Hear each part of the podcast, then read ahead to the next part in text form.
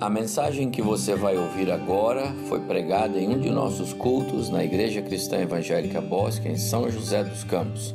Ouça atentamente e coloque em prática os ensinos bíblicos nela contidos. Abra sua Bíblia agora comigo em Abacuque capítulo 2. Eu vou ler dois versos que estão bem no contexto de um diálogo que Abacuque, o profeta, teve com Deus em razão de alguns questionamentos que o profeta havia apresentado ao Senhor. Israel vivia um caos, na verdade, Jerusalém e Judá aqui agora já é o caso, um caos, caos moral, caos espiritual e Abacuque entra num diálogo com Deus. Ao final desse diálogo, ou no meio dele, Deus dá uma palavra bem contundente para eh, o profeta. E essa palavra está no capítulo 2, eu vou ler versos de 1 a 4 e depois o verso 14. Capítulo 2, profeta Abacuque.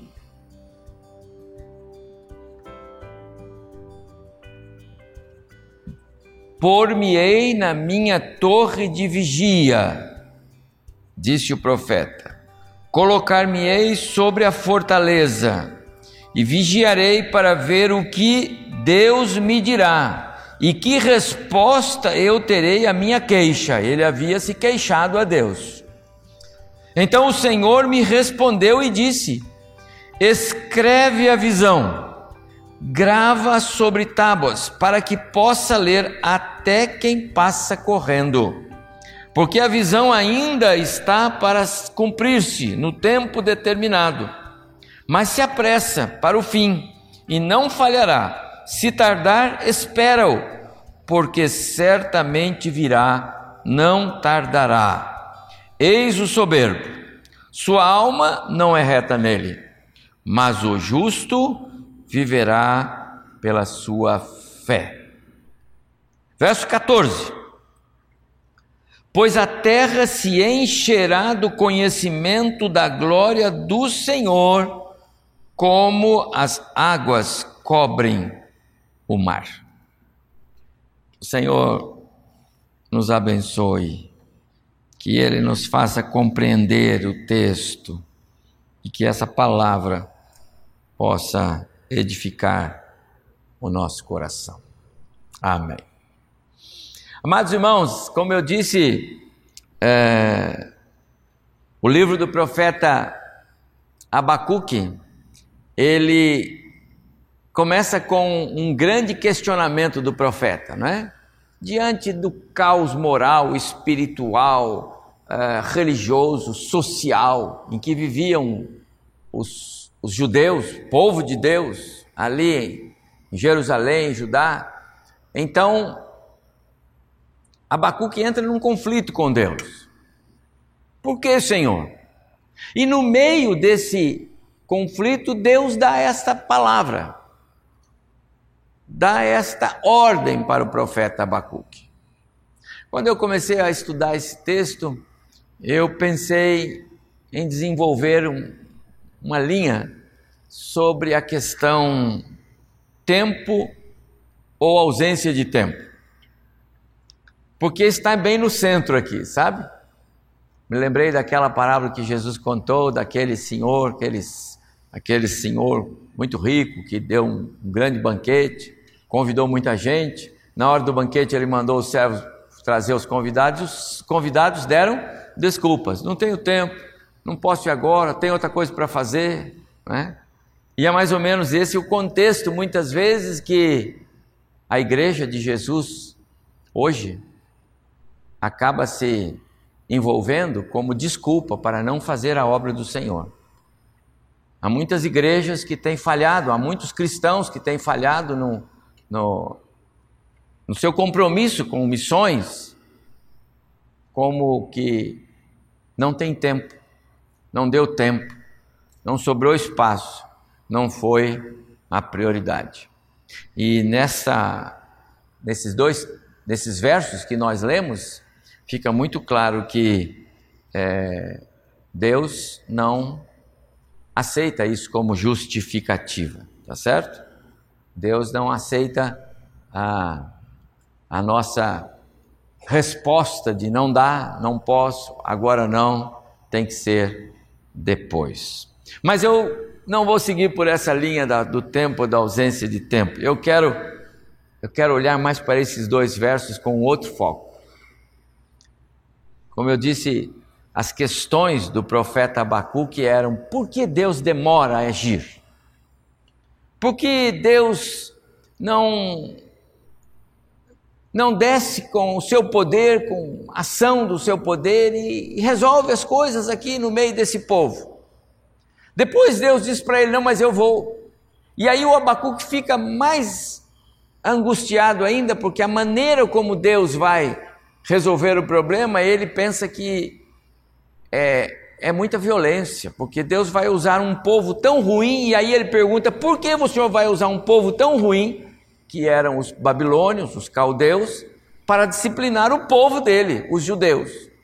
No meio dessa, desse contexto todo, é que vem essa resposta de Deus. Escreve a visão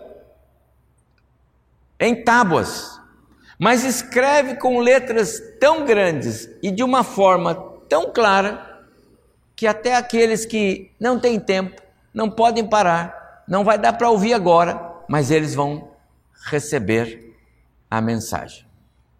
Amados irmãos, fazer a obra missionária é replicar o Evangelho de tal forma que até aqueles que não têm tempo de parar. Hoje, hoje tivemos aula sobre arrependimento, não foi? E a grande mensagem bíblica para a salvação do pecador é o arrependimento. João Batista pregou arrependimento, Jesus pregou arrependimento, Pedro pregou arrependimento, Paulo pregou arrependimento, e sem arrependimento você não pode ver o reino dos céus. Mas nem sempre dá para você parar o indivíduo e pregar uma mensagem do arrependimento para ele. Nem sempre você consegue apresentar o plano completo da salvação ao pecador. Então a ordem de Deus prevalece. Escreva na sua vida a mensagem salvífica de tal forma, com letras tão grandes e tão claras, que alguém que passa correndo por você pode ler. Eu penso que há dois recados de Deus aqui, nesta palavra do Senhor para é, o profeta. Há, duas, há dois avisos. O primeiro está na ordem em si, e o segundo está na instrução que a ordem contém.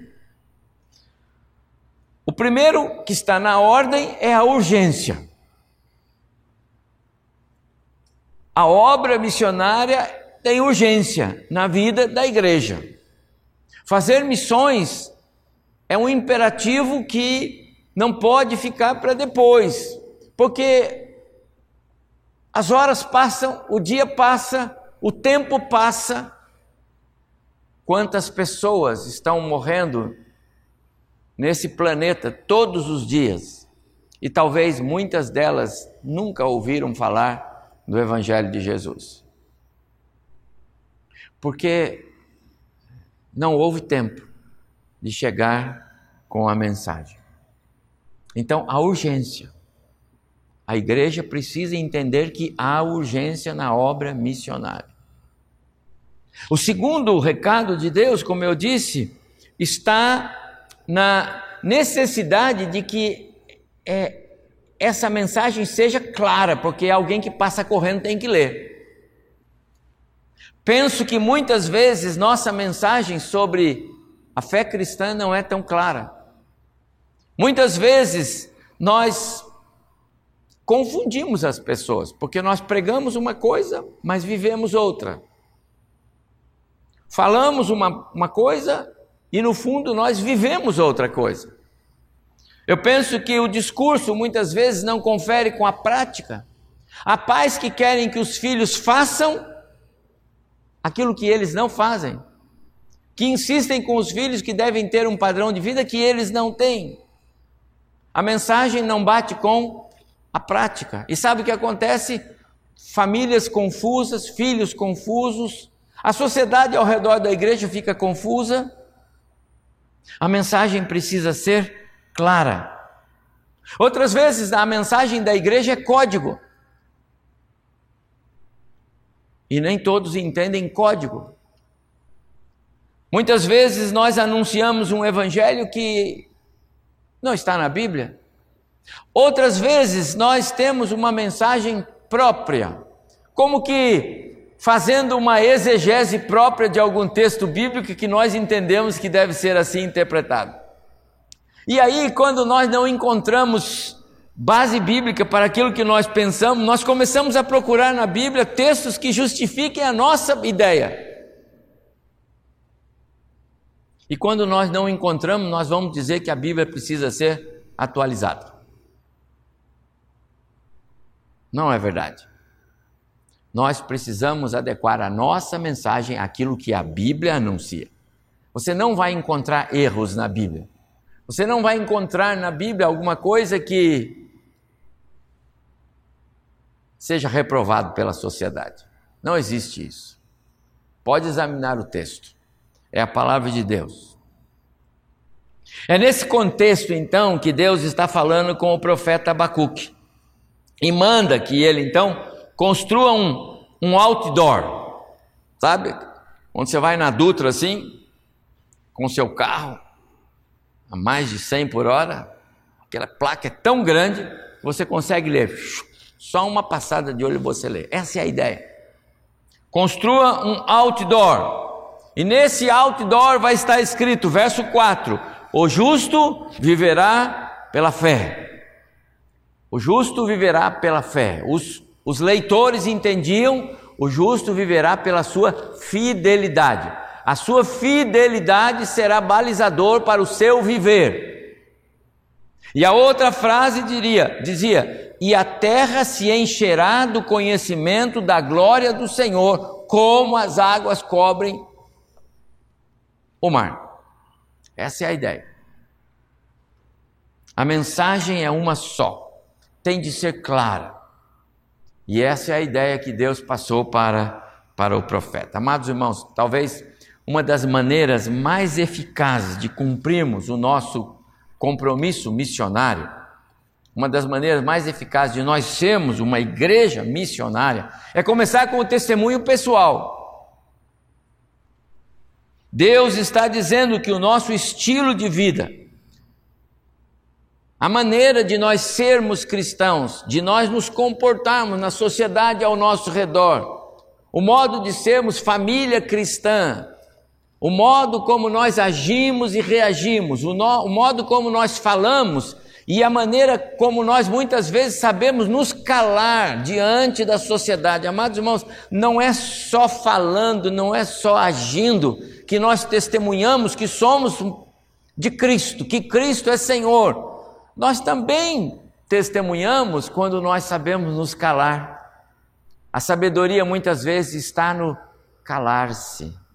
A sabedoria muitas vezes está no não deixar que palavras saiam porque depois você não pega mais. O que você falou, você não consegue tirar. Fidelidade a Deus como estilo de vida tem de ser folha de rosto. Sabe o que é isso, né? Quando você vai fazer um, um trabalho, alguma coisa, a folha de rosto. A folha de rosto é onde está a síntese do que está ali dentro. A folha de rosto é a página principal, é o cartão de visitas do cristão. O mundo vai identificar Cristo, vai identificar Jesus na sua vida. E isso você já é um missionário por natureza. Conhece a história do missionário escocês é, Davi Livingstone? Foi ele um homem que preencheu a África de ponta a ponta, anunciando Cristo. Ele era médico escocês e ele, com sua esposa, receberam o chamado de Deus e foram dedicar, dedicaram suas vidas integralmente no serviço do Senhor por todo o interior da África. Por anos e anos, Davi Livingstone atendia os os que vinham a ele, medicando com o seu conhecimento como médico profissional que era, e falando de Cristo, do amor de Jesus para aquelas pessoas. Muitos africanos conheceram Jesus através de David Livingstone. Sua esposa morreu e ele continuou sozinho. Depois de algum tempo, ele também faleceu. Foi encontrado de joelhos ao lado da sua cama por um grupo de é, pessoas que o encontrou ali morto. Diziam que ele estava orando pela África, falando com Deus pela continuidade do serviço ali. O coração dele foi sepultado na África. O corpo embalsamado voltou para a Inglaterra, onde foi sepultado. Assim registra a história de Davi Livingstone. Depois de alguns anos, outro grupo de missionários decidiu fazer o caminho que ele estava fazendo, ou seja, vamos lá e vamos continuar o trabalho que aquele querido irmão dedicou sua vida até a morte. E então um grupo de missionários foi para a África e eles chegaram e foram logo se identificando e apresentando Jesus às pessoas. E pregavam Jesus para um, pregavam para outros. E todos aqueles com os quais eles falavam e falavam de Jesus, as pessoas diziam: Nós já conhecemos Jesus, ele já esteve aqui. E aí os missionários diziam: Não, o senhor não está entendendo, nós estamos falando de Jesus, o Filho de Deus, aquele que veio a esse mundo, morreu por nós e tudo. isso. pois é, ele esteve aqui. Nós conhecemos ele, ele viveu entre nós. Amados irmãos, se as pessoas conseguirem ver Jesus em nós, nós estamos cumprindo o mandato missionário. Escreva Cristo de forma tão clara na sua vida, que até os que passam correndo por você, é assim que diz o texto, possam ver Jesus na sua vida. É evidente que o ideal é que a gente pudesse parar com as pessoas e falar para elas do Evangelho, não é? Mas se isso não é possível, que pelo menos vejam a pessoa de Cristo em você. Missões, meus amados irmãos, no plano pessoal tem a ver com o que Deus diz nesse verso. O justo vive pela fé, vive pela sua fidelidade. Essa é a ideia. A sua fidelidade é o quanto você se identifica, o quanto você se é, é, vive na comunhão desse Deus, o quanto você confia nele, o quanto você fala com ele, o quanto você descansa nele. Fazer missões é viver de modo a deixar que as marcas do cristianismo sejam vistas em nós.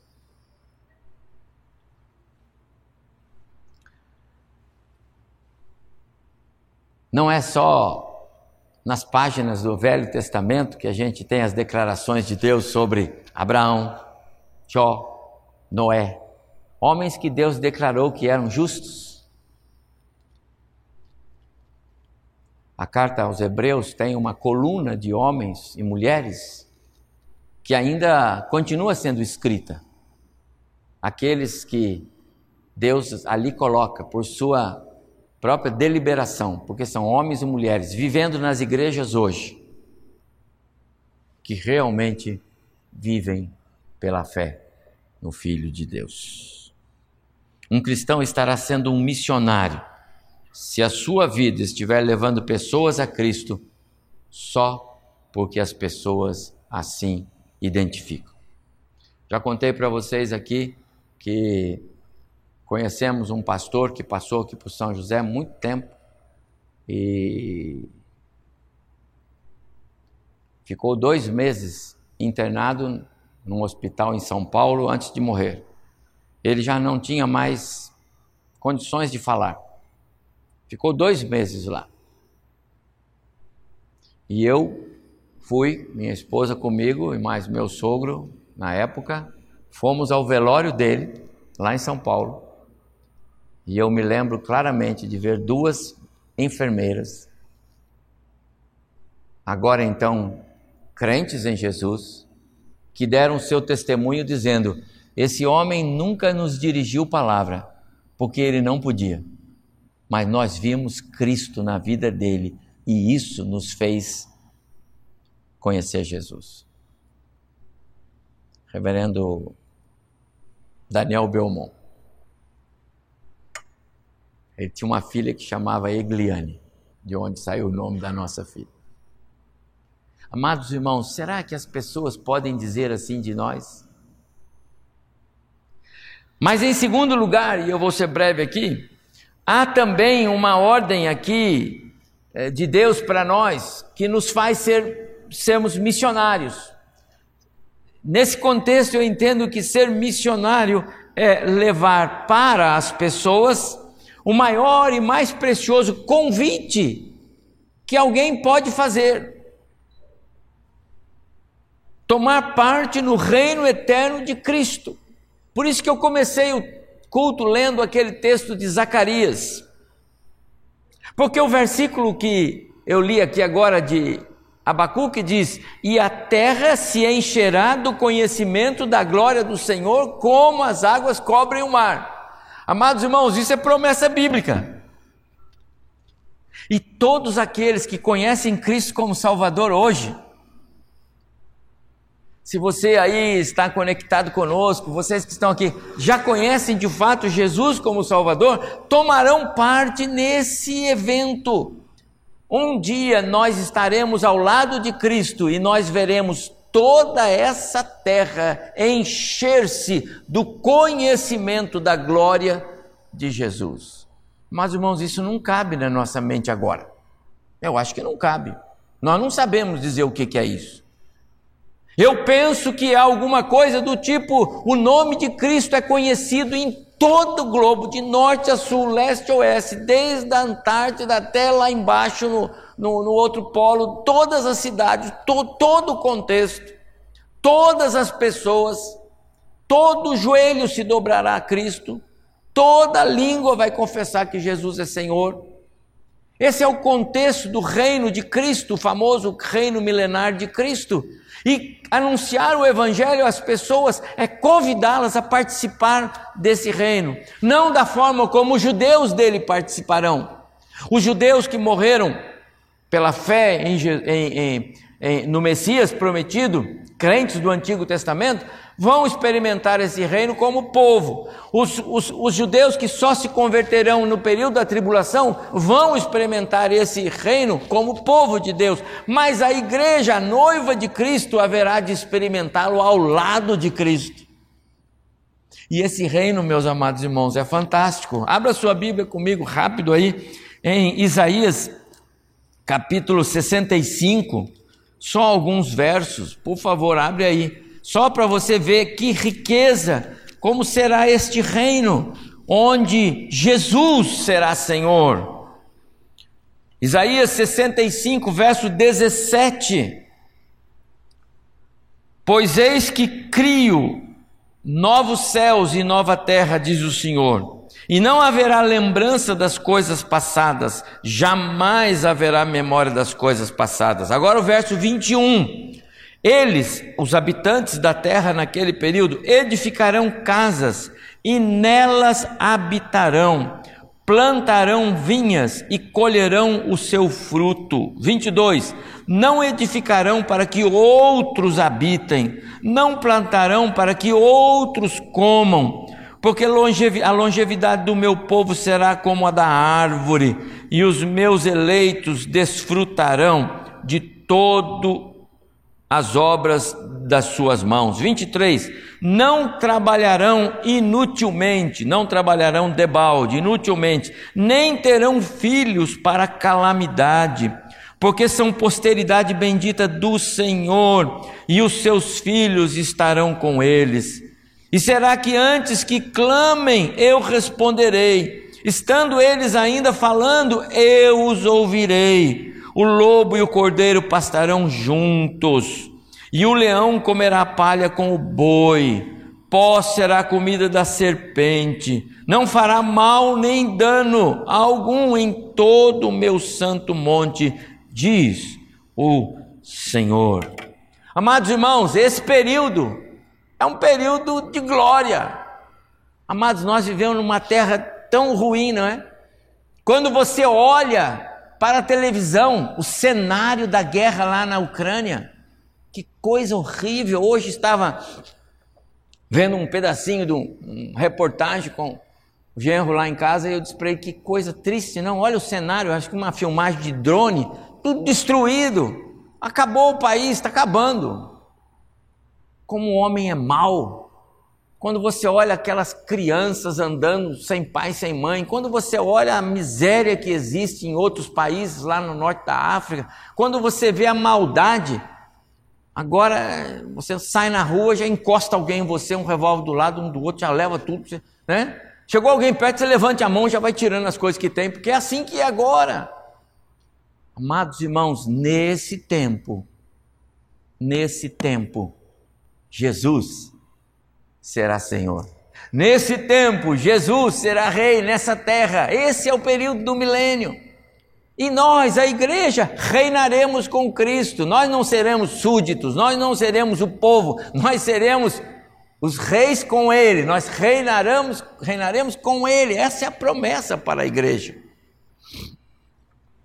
Sobre esse, essa promessa é, de que a, a, a terra se encherá do conhecimento da glória do Senhor, há várias passagens no Velho Testamento, porque isso é uma promessa ainda a ser é, é, cumprida, entendeu? Há várias promessas bíblicas que já tiveram cumprimento, há outras que ainda serão. Essa é uma daquelas que ainda haverá de acontecer. Esse tempo não chegou ainda.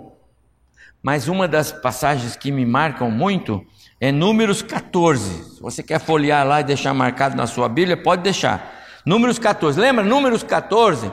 É, Josué, é, é, Moisés tinha enviado os espias, e, e, e, foram 12 espias, e 10 voltaram totalmente é, é, é, decididos a desanimar o povo. Só Josué e Caleb é que estavam animados, tá certo? Os outros 10 desanimaram o povo, os outros 10 diziam: não, não vai dar certo.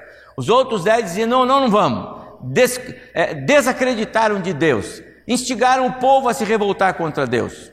Então Deus disse assim: Eu não vou mais é, é, levar esse povo para a terra prometida. Todos os maiores de 20 anos que saíram do, do Egito com, com adultos, esses não vão entrar. E agora pode dar meia volta aí, Moisés leva o povo para o deserto, mais 38 anos de caminhada. Total, os 40 anos até que eles voltam ao mesmo lugar para depois cruzar o Jordão e entrar na terra prometida. Foi assim que foi. Nesse momento, amados irmãos, essa promessa vem. No momento em que Deus está disciplinando o povo, no momento que Deus está irado com o povo, como pode esse povo? Eu abri o mar, eu fiz milagres, eu dei comida, eu dei pão, a, a, a sandálias não desgastou no pé, eu fiz tudo por eles. E eles ainda assim se revoltam contra Deus. Mas no meio da ira, Deus é misericordioso. Números 14, versículo 21. Porém, tão certo como eu vivo, essa expressão significa dizer o seguinte: o que eu vou dizer depois é tão garantido como eu que estou aqui falando com você. E esse era Deus falando com Moisés. E como toda a terra se encherá da glória do Senhor, olha só, a promessa acompanha. Haverá um dia em que toda a terra se encherá da glória do Senhor, do conhecimento da glória do Senhor. Entendeu isso, irmãos? Isso é importante.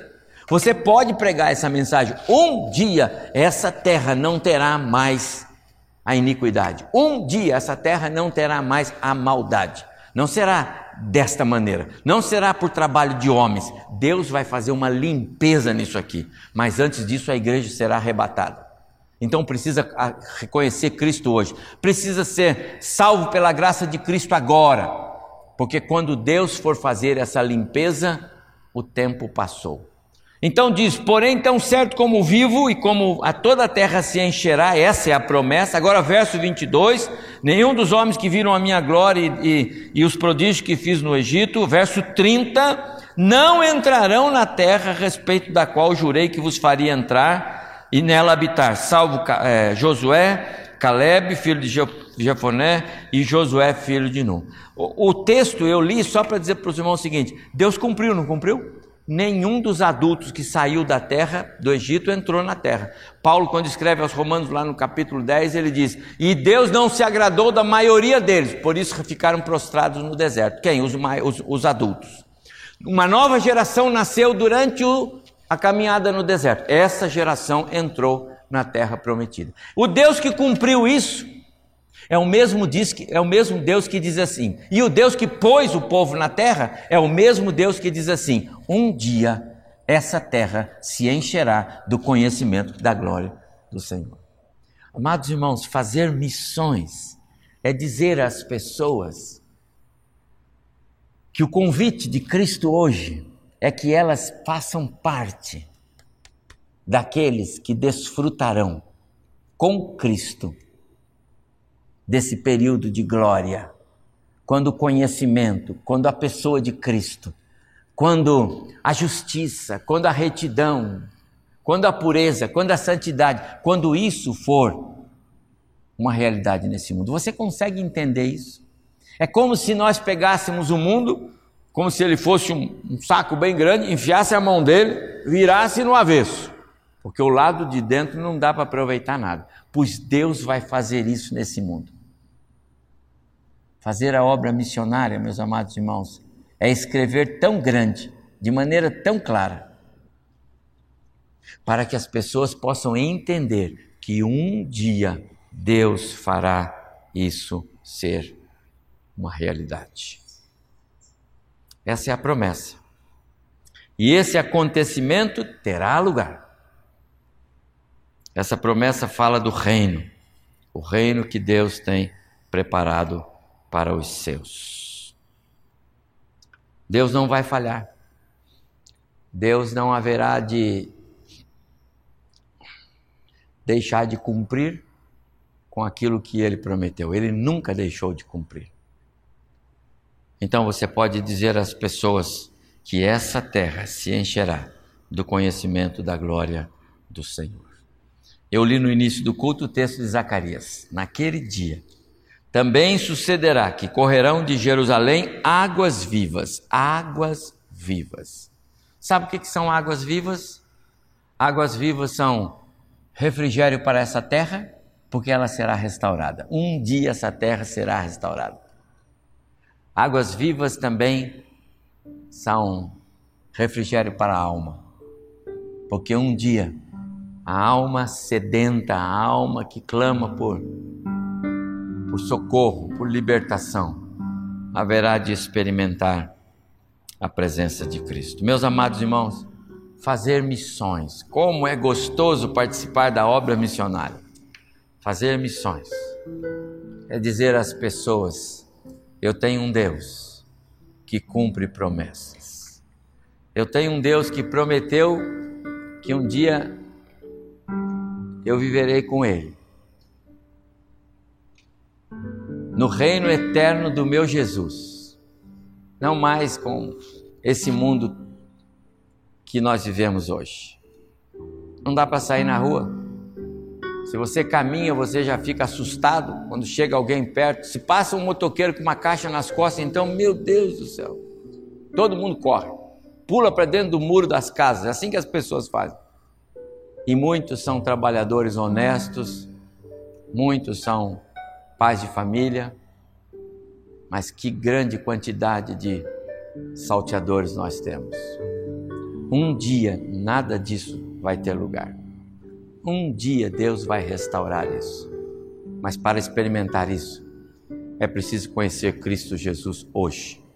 É preciso abrir o coração e deixar Cristo agir. O justo viverá pela fé e o conhecimento da glória do Senhor encherá toda a terra.